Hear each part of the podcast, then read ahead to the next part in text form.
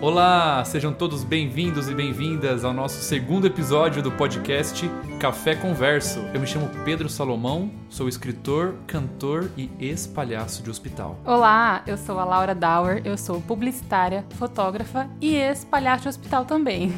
No episódio de hoje, a gente vai falar sobre criatividade, processo criativo, qual é o nosso método para criar arte, para criar outras Existe coisas. método? Existe Qual? um método? É. A gente vai bater um papo hoje sobre isso. A nossa rotina tá imersa em criatividade em tudo que a gente faz. Eu acho que a nossa profissão depende disso. Sim. E antes da gente começar, não se esqueça de nos seguir nas nossas redes sociais. Você pode me encontrar como Pedro Salomão no Facebook, no YouTube. No Instagram é salomãopedro. E não se esqueça também de ler meus livros. O meu primeiro livro se chama Eu Tenho Sérios Poemas Mentais. E o meu segundo livro que eu estou lançando agora se chama Se Você Me Entende, Por Favor Me Explica. Você também me encontra nas redes sociais como Laura Dauer, é D-O-W-E-R, e o meu outro Instagram de fotografia sensual que chama Natural Feminino. Fique agora com o episódio de hoje. Bom, Laura, eu acho que antes da gente começar a falar sobre quais são os métodos e os hábitos que a gente desenvolveu para criar uma mente criativa, uma forma de criar, uma rotina de criação, acho legal a gente falar sobre o que é a criatividade. Hum, eu acho bem difícil descrever a criatividade com algumas palavras certas.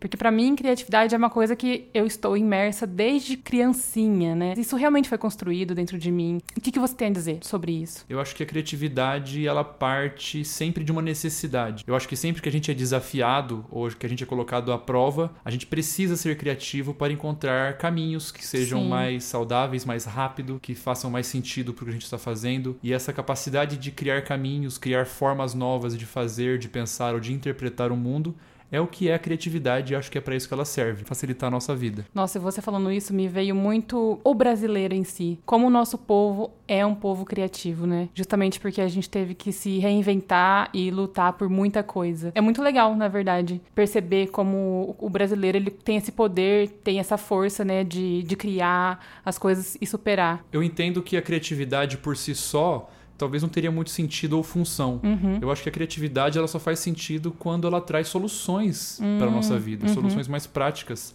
para o nosso pensamento, né? Uhum, é verdade. Você começou a falar e eu já comecei a me recordar de muita coisa. Eu, como criança, na escola, já tinha soluções criativas para o bullying, por exemplo. Né? A criança isolada, ela precisa se reinventar para continuar naquele ambiente da escola. E em muitos momentos a criatividade me ajudou muito a superar esses problemas. Criar alternativas de brincadeiras que não precisassem unir a sala toda. Então eu, eu tinha que reinventar com o que eu já tinha para ser aceito e ter novos amigos. Legal. A criatividade por si só cria coisas como taça de feijoada, por exemplo, que o brasileiro pega aquela taça de sorvete, coloca feijoada Nossa, e é só sim. a ideia jogada Aham. ao acaso na nossa cara, né? Aquilo lá é um crime contra a humanidade. É né? igual o temaki de feijão, de arroz feijão. Isso também é um crime, né? Apesar de ser super criativo, isso é um crime contra a gastronomia. Então eu acho que quando a criatividade nos faz aquela cosquinha na alma, que a gente fala, cara, que boa ideia, isso é quando a Nossa, criatividade sim. nos mostra caminhos novos para a vida, para chegar em lugares que a gente não sabia que a gente era capaz de chegar. Uhum. Aquela velha história, né? De você ver algum produto e pensa, nossa, por que eu não pensei nisso antes? São pessoas que estão buscando sempre é, produtos novos para suprir a necessidade. Eu queria que a gente desenvolvesse um pouco sobre criação e inspiração. Onde mora a diferença? São paralelos? O que, que você pensa sobre isso? Na verdade, eu sinto que mais do que inspiração, antes da inspiração, eu preciso de motivação. É a motivação que me move a criar. E estar motivado, estar com a alma acesa para a vida, para o mundo e para criar, me ajuda, me coloca em movimento. E isso me faz ter boas ideias, a colocar as coisas em prática. E aí, durante a prática, também as coisas vão surgindo, sabe? Se a gente ficar sentado esperando a inspiração, é muito mais difícil de Exatamente. acontecer. É. Eu me lembro de um texto que fala justamente sobre isso. Que na verdade é 99% de transpiração e 1% de inspiração. A inspiração tem que te pegar em movimento, né? Exatamente. E quem não produz, quem tá parado, é, dificilmente vai se sentir inspirado. Porque você estando motivado, absolutamente qualquer coisa pode se tornar uma inspiração. Sim, é sabe? verdade. Eu acho que todas as pessoas são criativas, mas a gente tem que desenvolver essa Uhum. criatividade dentro da gente. A gente tem que estar com o espírito de criatividade sempre acordado no nosso coração, porque as ideias estão aí. Elas Exatamente. estão no mundo. às vezes a gente deixa essa janelinha fechada dentro da nossa cabeça. E aí a pessoa que tem a boa ideia é aquela que traz uma solução, a gente fala, putz, estava na cara esse tempo uhum. todo, ninguém percebeu, essa pessoa percebeu. A minha poesia Carinho de Dedo, por exemplo. Exatamente. Foi a primeira poesia que eu publiquei na internet e que tomou proporções nacionais, assim que ela viralizou. Muita gente me conheceu por essa poesia. E ela surgiu quando eu tava com uma ex-namorada minha, a gente tava num banco de praça, assim, conversando. Eu coloquei, assim, o braço ao redor dela, e aí ela pegou a minha mão pela primeira vez, foi a primeira vez que a gente pegou na mão do outro. Eu comecei a fazer carinho nela, assim, antes da gente começar a namorar. E, e aquele eu... arrepio gostoso, uma coisa tão óbvia, né, do dia a dia. Eu já tinha beijado ela, mas eu não sabia se eu já tava com a intimidade suficiente uhum. para poder pegar na mão e fazer um carinho, sabe? Uhum.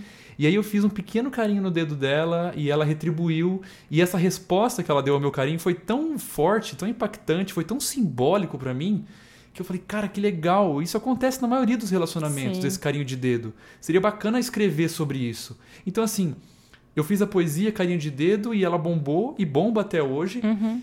E é uma coisa que está no cotidiano de todas as pessoas. Uhum. Basta o artista ter essa sensibilidade de que ele não precisa reinventar a roda. Exatamente. Sabe? Eu acho que essa é, talvez seja a grande diferença entre criatividade e inovação. A gente não precisa ter uma grande ideia que revolucione o mundo, mas você ter a sensibilidade, eu acho que é ainda mais forte do que a criatividade, de perceber essas pequenas coisas do cotidiano que passam batido para a maioria das pessoas é o que faz total diferença na mente de uma pessoa que está desenvolvendo a sua criatividade. Sim. Você está sempre aberto e alerta a essas coisas que passam no cotidiano. Porque a fonte de inspiração é a realidade. E ela está aqui. Basta a gente estar tá sempre atento a uhum. ela. Também tem aquele outro poema que está no seu livro novo, da saudade de um ponto. Como que é? É uma poesia sobre o luto. Ela fala ah, que a morte é a distância infinita que existe entre um ponto e nenhum outro. Nossa, para mim, isso, assim, é muito legal. É uma coisa tão como se as palavras estivessem sobrevoando a sua cabeça, assim, e você vai fazendo ligações criativas e formam essa poesia que, para mim, essas de saudade são uma das melhores suas, as minhas favoritas, né? A criatividade ela serve para jogar a nossa atenção aquilo que passa batido. Então isso simplifica, eu acho, as coisas. Uhum. Que a criatividade não, não significa você inventar coisas novas, uhum. mas talvez você perceber ou jogar uma visão nova sobre as coisas que já existem, sabe? Sim. Em relação à fotografia, é, criatividade é totalmente ligada à percepção. Quando eu vou para passear ou vou viajar a algum lugar diferente, quando eu olho algum lugar, alguns, alguma árvore, alguma cachoeira, eu já imagino. Falo, nossa, isso aqui, aqui seria uma foto incrível. E isso é pura percepção. Porque você desenvolveu essa visão criativa para fotografia, Exatamente. ao mesmo tempo que eu tô sempre também alerta para conseguir perceber essas coisas do Sim. mundo, para criar músicas, para criar é, porque livro. também você já sabe algumas coisas que funcionam. Sim. Eu, por exemplo, já sei bater num, o olho num local e falar, nossa, isso funciona porque tem um certo alinhamento, tem uma direção, né? Eu já sei criar em cima daquilo, utilizar o que está ali a meu favor, tanto a luz quanto o ambiente. Uma coisa legal disso que você falou que eu uso na minha vida é que quando você olha para uma coisa e aquilo já te dá uma ideia, eu sou muito assim com ditos populares. Então, ah, por exemplo, sim. quando alguém me fala uma frase que é comum. Tipo, chutando Paulo Barraca. É, frase... como por exemplo, ah, você está fazendo tempestade em um copo d'água. Eu já falo, olha que legal. Que eu sei que eu gosto de brincar com isso. Uhum. Então, por exemplo, uma poesia minha também que funcionou muito nas redes sociais foi quando eu escrevi, abre aspas, você julga a dor do outro como tempestade em copo d'água porque não viu como essas nuvens se formaram. Fecha aspas. Uhum. Então eu já percebi que eu tenho isso de pegar uma frase, um dito popular, algo que está na boca das pessoas e subverter e fazer essas uma ideias, brincadeira fazer uma com brincadeira isso, com as é. palavras. Isso é muito legal. Então acho que a criatividade é muito mais simples do que parece, sabe? Basta a gente desenvolver essa capacidade de perceber as coisas. Ô Pedro, é, agora trazendo um pouco mais para o dia a dia, né? É, a gente trabalha com criatividade, mas também trabalha com produtos para clientes finais. Quando você precisa criar alguma poesia, alguma música sobre um briefing, como você faz? Só trazer a definição de briefing para quem não está dentro desse universo. Então, briefing é um conjunto de informações ou coleta de dados que é o que o cliente passa para a agência, né, ou para quem estiver trabalhando, e o profissional criativo ele vai desenvolver conforme este briefing. Eu demorei bastante tempo para desenvolver a minha forma de criar. E a gente só desenvolve o nosso processo criativo a partir da experimentação. Uhum. A gente uhum. precisa estar aberto a experimentar, a fazer, a sentir, para poder perceber essas coisas e desenvolver a forma como a criatividade se manifesta na gente, uhum. na nossa forma de ver e de transformar o mundo. Para mim, o que funciona? Eu vivo sempre com essa visão poética do mundo, aberto a perceber essas coisas, e sempre tenho esse exercício de guardar essas ideias. Então, aquele negócio de ter o bloco de notas do celular Sim. cheio de ideias que eu posso escrever sobre isso, posso escrever sobre aquilo uma palavra que às vezes eu ouço e me gera um sentimento, eu falo, caraca, que legal. Porque no fundo eu trabalho com palavras e sentimentos. Uhum. Então uma palavra às vezes pode fazer surgir um texto, um pensamento, um provérbio. Eu vivo a minha vida pessoal aberto a, a perceber essas coisas e vou guardando, vou anotando, vou deixando como se fosse comida em conserva, assim, né? São Uhum. ideias que estão em conserva dentro de mim. E aí eu também tenho o lado profissional. E o Pedro profissional, ele é muito ruim de criar.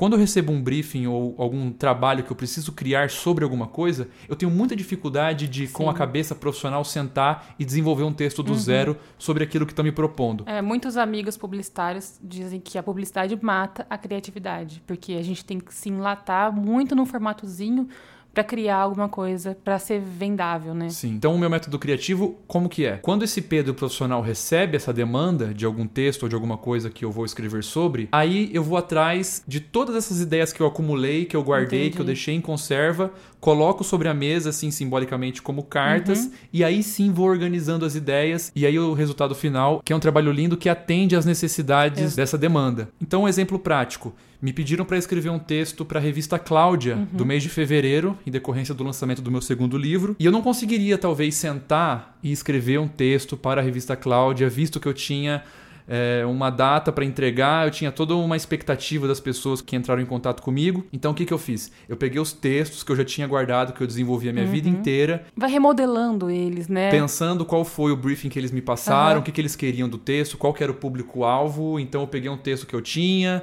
desenvolvi ele, juntei com uma outra ideia que tinha guardado, e aí nessa miscelânea eu desenvolvi uma ideia para atender a demanda daquele briefing, sabe? Entendi. Então essa é a forma como eu trabalho. Eu tenho o Pedro criativo, que é o Pedro da vida, que é o Pedro que está sempre escrevendo e desenvolvendo, e tem o Pedro profissional, que é quem senta e organiza essas ideias. Como que isso funciona para você?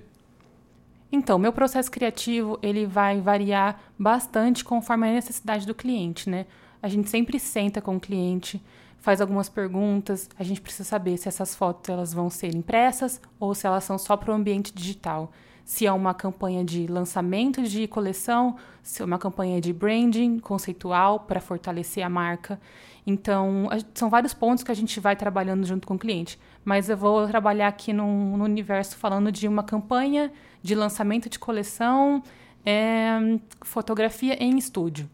Né? Eu vou trazer aqui um exemplo de um cliente que foi no final do ano passado, que o cliente já veio com a ideia que eles, que eles queriam as fotos no estúdio com fundo verde, que é um dos tons que a marca trabalha. Então, como eu já sabia que tinha essa certa limitação né, da cor do fundo, eu já precisava pensar em toda a estética da campanha em relação a cores que nós iremos utilizar, em relação à maquiagem, em relação à luz, como que eu vou valorizar a peça do cliente, como que eu vou valorizar o modelo, porque afinal de contas a gente tem que gerar desejo em quem estiver vendo essas imagens. Então, assim, para a fotografia de moda, a gente tem que deixar o produto muito bonito na modelo. Valorizar com as cores, valorizar com a luz. Nesse caso, a criatividade ela fica um pouquinho enlatada assim, porque a gente precisa atender essa demanda. Mas, aquele tchan é você que dá, né? Exatamente. E no momento da foto a gente consegue abusar, uma pose diferente, uma- um cabelo diferente, uma luz diferente. Mas assim, tudo muito pensado antes, porque produção neste nível de publicidade envolve dinheiro, envolve outras pessoas, profissionais envolvidos de várias áreas, maquiador, cabeleireiro, o marketing da própria empresa, e depois isso vai ser editado e publicado, vai ser impresso em 5, 10 mil catálogos. Então é uma coisa que tem que ser muito bem planejada para não ser ruim para o cliente, para ser sucesso realmente, e o cliente voltar a contratar meu trabalho. Qual você acha que é o principal vilão da criatividade? Nossa, Pedro, essa você me pegou, hein? Referência. Referência é uma coisa ótima quando usada com sabedoria.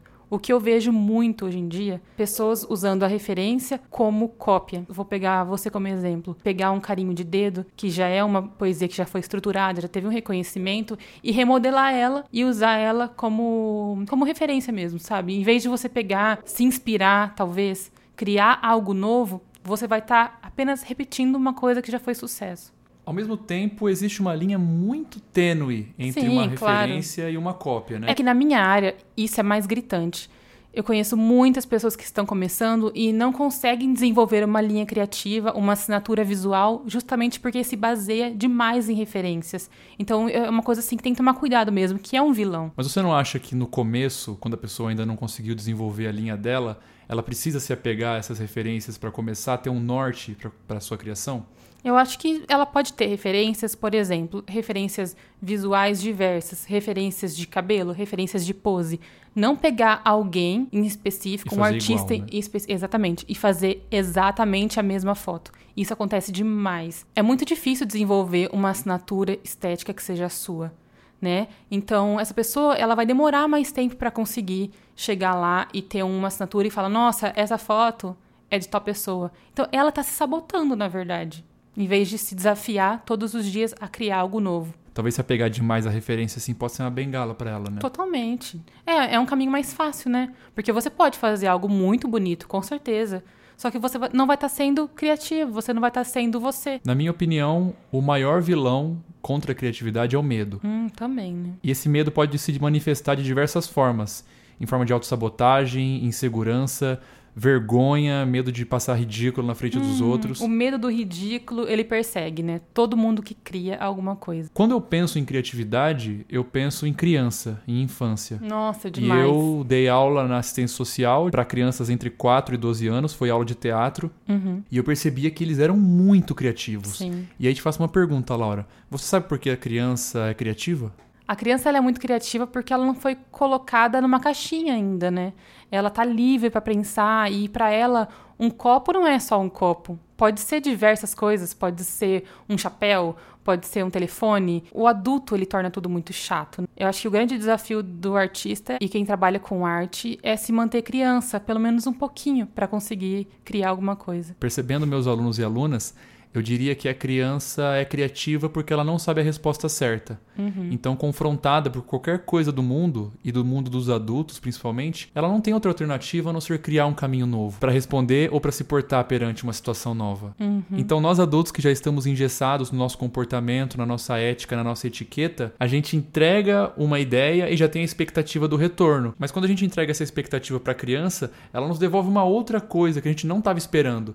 Tem aquela página famosa no Instagram que é Frases de Criança, eu acho, que é super legal e tem vários diálogos de crianças assim que fogem muito da expectativa. E é muito legal porque a gente não consegue esperar o que vai ter no final daqueles diálogos, porque as crianças sempre dão respostas extremamente subversivas e que passam uma rasteira na nossa expectativa. E eu acho que o nosso trabalho como palhaço me ajudou muito a desenvolver meu lado criativo, Sim. exatamente porque desenvolveu essa capacidade de desaprender as coisas para conseguir criar coisas novas. Exatamente. É aquela história, né? Por que, que as crianças podem sair fantasiadas pela rua e a gente não? Sim. Eu queria muito poder andar fantasiada. Isso ia ser Qual demais. fantasia que você ia pôr? Ai, eu sempre eu sempre sonhei em ter uma fantasia de Mulher Maravilha. Desde Nada criança. impede de você Nada andar pela rua, impede. pelo shopping. Ia ser demais. Então, o trabalho do palhaço, ele é muito legal porque ele vai exatamente nesse caminho contrário. Nós adultos aprendemos a fazer as coisas certas e o palhaço traz a visão errada. E o errado é o novo e o errado cria caminhos novos. Sim. Quando a gente fazia o trabalho como palhaço de hospital, a ideia do palhaço era exatamente subverter essa lógica e a criança dava risada do palhaço Uhum. porque o palhaço era um adulto que também não sabia das coisas. E a criança Exatamente. achava que só ela não sabia das Exato. coisas.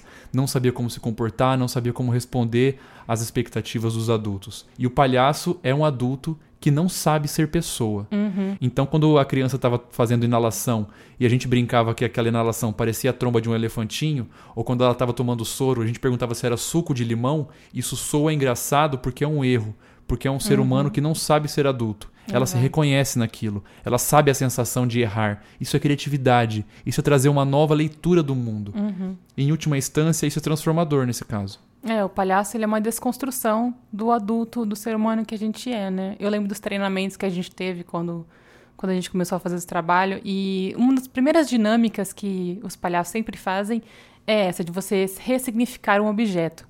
Uma banana não, não é uma, só uma banana, ela pode ser diversas coisas. E no começo pode ser até difícil. O bumerangue. É, pode ser até difícil para você pensar em outros objetos, mas depois sua cabeça ela vai para muito longe. E eu acho que isso até é um, um exercício legal para você que tá ouvindo, é começar a ressignificar alguns objetos da sua casa, porque isso vai aguçar a sua criatividade.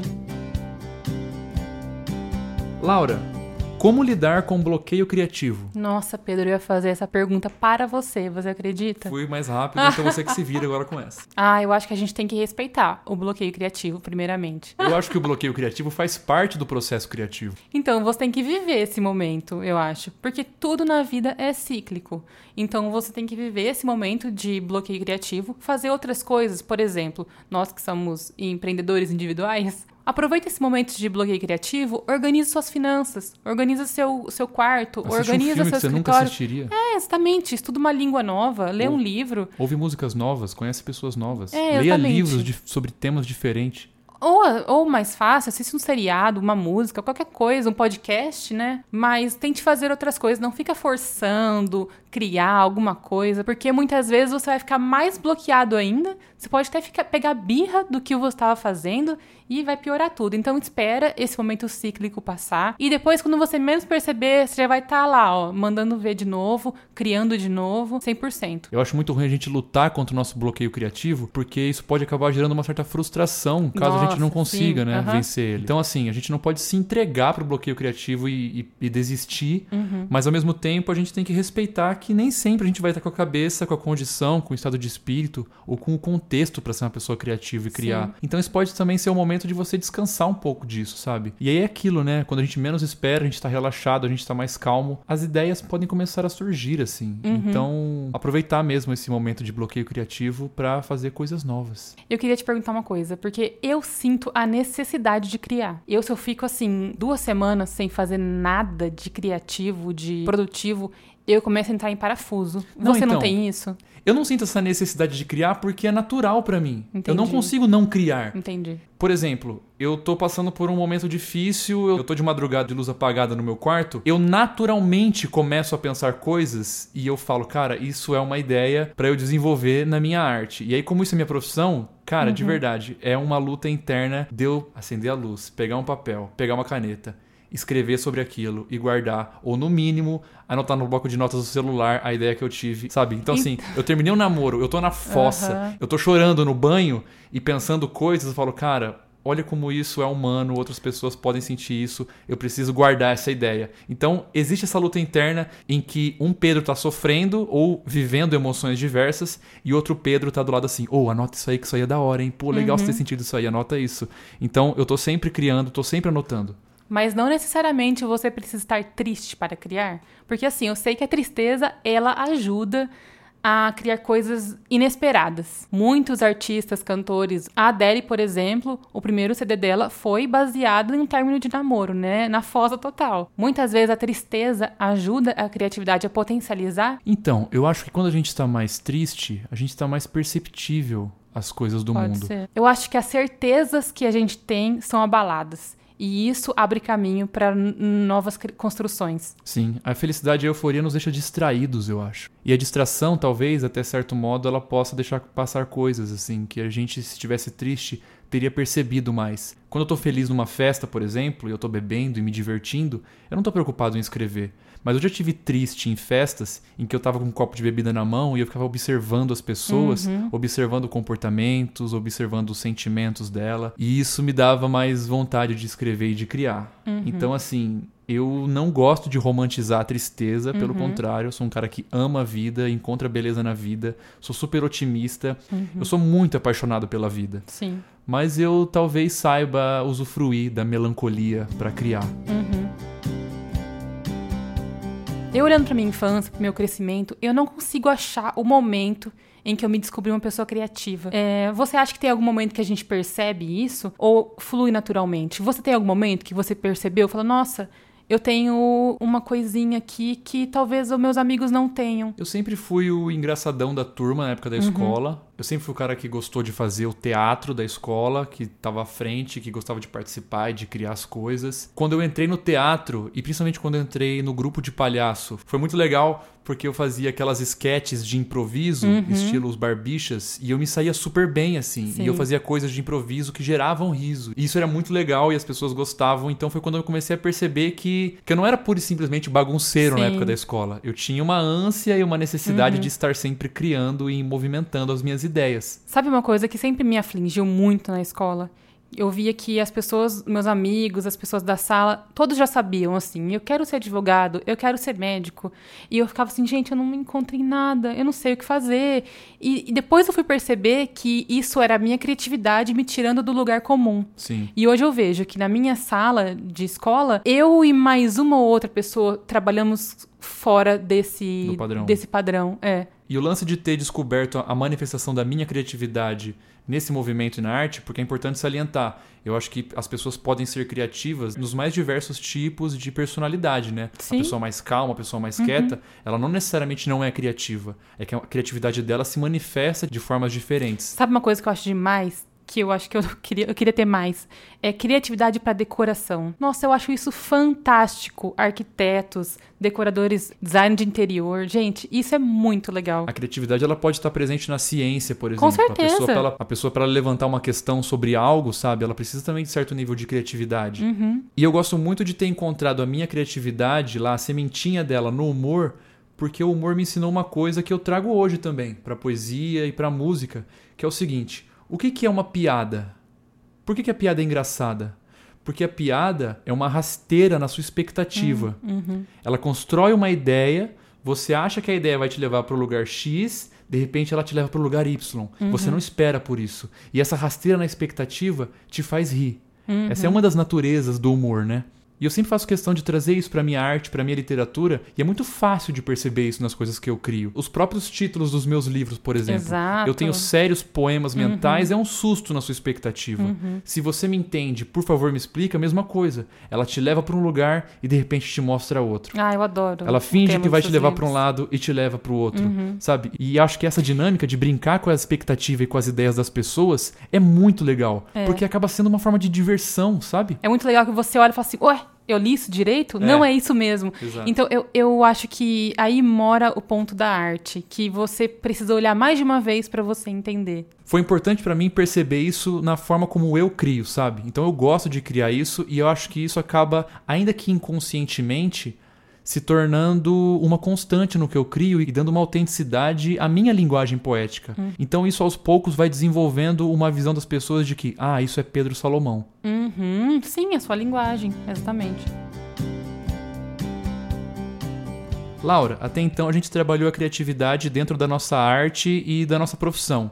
Eu quero saber o seguinte: você encontra a criatividade em outras áreas da sua vida que não a profissional? Olha, eu acho que a maneira de se vestir, a moda em si, é uma área que eu gosto muito de criar, de utilizar a criatividade combinar coisas diferentes, eu gosto muito de procurar roupas em brechó. Isso faz parte muito de mim. Mas você falando isso já me veio o oposto, o que eu não sou criativa. Uhum. Eu não sou criativa na hora de cozinhar. Isso é uma coisa que eu queria muito desenvolver. Eu não tenho essa criatividade de pensar, nossa, amanhã eu posso fazer isso, criar isso com isso, sabe? Ai, Queria muito aprender, gente. Mas é uma coisa que talvez eu possa desenvolver Legal. ainda, Sim. né? Você tem alguma área que você não consegue desenvolver a criatividade? A moda. A moda. Quem me conhece sabe que. É verdade. Quem me conhece sabe que o meu estilo. O meu irmão definiu muito bem meu estilo. Ele falou: o estilo do Pedro é. Ele tá sempre pronto. Porque você fala assim: vamos sair. Ele só levanta e vai. Vamos. Entendeu? Ele... É, sempre é. Assim, um short, uma camiseta e um chinelo. Depois que a minha carreira começou a crescer, eu comecei a virar uma figura pública, eu precisei tomar esse cuidado. Então Uhum. a gente contratou uma pessoa, que foi o Luquete, que é um consultor de moda, um stylist super legal, super talentoso, e me ajudou a desenvolver essa linguagem também na roupa. É, para quando eu for fazer show, dar entrevista, Exato. etc. Mas assim, no meu dia a dia, eu tô sempre pronto pro rolê, entendeu? Sim. Uma coisa importante que eu acho da criatividade, pra gente fugir das, dessas ideias já pré-moldadas e prontas, é na nossa capacidade de ressignificar coisas da nossa vida. Uhum. Eu acho que uma vez que a gente lê um livro, ouve uma música ou conversa com algum amigo que nos dá uma nova leitura de momentos da nossa vida, Isso nos ajuda muito a superar também essas dores. Uhum. Você tem algum exemplo? Isso foi muito importante para mim na hora de superar meu luto. Em um determinado momento, eu estava meditando na natureza e eu comecei a perceber o ciclo da natureza. Eu escrevo muito sobre isso nos meus livros e até já falei bastante sobre isso nas palestras, de que eu passei a entender a morte e o luto como um processo que faz parte da vida e que se não existisse a morte e as folhas que caem das árvores e as árvores que caem se decompõem e viram solo, viram matéria orgânica, e isso é energia vital para que novas sementes se desenvolvam, germinem e cresçam. Então isso é cíclico. Uhum. E ao mesmo tempo eu sei que isso é uma leitura biológica ou geográfica ou botânica, sei lá, mas também é uma visão poética do que eu estava vivendo. Com certeza. E ter dado essa nova visão ao meu luto e ter significado a perda do meu amigo dessa forma poética foi uma maneira de usar a criatividade para conseguir lidar melhor com as minhas dores. Uhum. Eu poderia ter uma visão cética sobre a morte, eu poderia ter uma visão religiosa, científica, Uhum. mas eu escolhi ter uma visão poética. E ter enxergado dessa forma e ter entendido que talvez essa saudade que eu sentisse dele se tornasse matéria orgânica para que eu pudesse plantar poesia. E aí Uhum. hoje tudo que eu tenho e tudo que eu construí e toda a minha arte, ela tá sustentada pelas minhas experiências que eu vivi com ele, me ajudou a superar. Foi uma forma bonita de lidar com isso. Então acho que a Uhum. Exatamente. criatividade ela pode nos ajudar a lidar com esses sentimentos também. Uhum, com certeza. Então eu queria fechar o episódio de hoje com uma última dica que é muito importante. O nosso processo criativo não precisa ser individual. Não, claro que não. Isso aqui que a gente tá fazendo é o quê? É pura criatividade. Tudo que a gente criou até hoje na minha carreira, em questão de clipe, em questão de música, em questão de livro, sempre foi feito a partir do diálogo. Então é muito bom você também estar cercado de pessoas criativas e que você tenha pessoas na sua vida que façam parte do seu processo criativo. Exato. Pessoas que você se identifique, que você se divirta, pessoas leves, que agreguem na, na sua arte, no seu trabalho. A Laura é com certeza uma dessas pessoas na minha vida, talvez a mais importante. Oh, e você na a minha gente- também, Aí, né? ó, tá vendo? que a gente consegue criar coisas e o nosso processo criativo, de alguma forma, tá entrelaçado. Você faz parte do meu processo criativo também. Eu acho que criar me ajuda a me sentir viva. Eu, tô- eu falei agora há pouco que eu tenho essa necessidade de criar e isso é muito forte dentro de mim. Se não for criar pra mim, eu preciso criar pra alguém. Então, essa questão da nossa amizade, do nosso trabalho todo, talvez naquele momento eu não conseguisse criar pra mim. Então eu ajudei você a criar pra você. E isso é muito massa porque a gente criou uma amizade que é sensacional e só fez a gente crescer. Você está a 5 minutos de conversa de uma boa ideia. Nunca se esqueça disso. Tenha sempre uma pessoa para você dialogar. Não guarde seus sentimentos, não guarde suas frustrações, não guarde seus medos e principalmente, não guarde suas ideias. Compartilhe-as com o mundo. E a gente vai ficando por aqui. Eu gostaria de agradecer vocês por escutarem a gente mais uma vez. E qualquer dúvida, sugestão, pode mandar pra gente no Instagram. E qualquer feedback também pode mandar pra gente. E sugestões de temas pra gente conversar aqui também. Isso a gente vai levar em consideração. É isso aí, gente. Um grande beijo e até o próximo episódio. Um grande beijo. Tchau!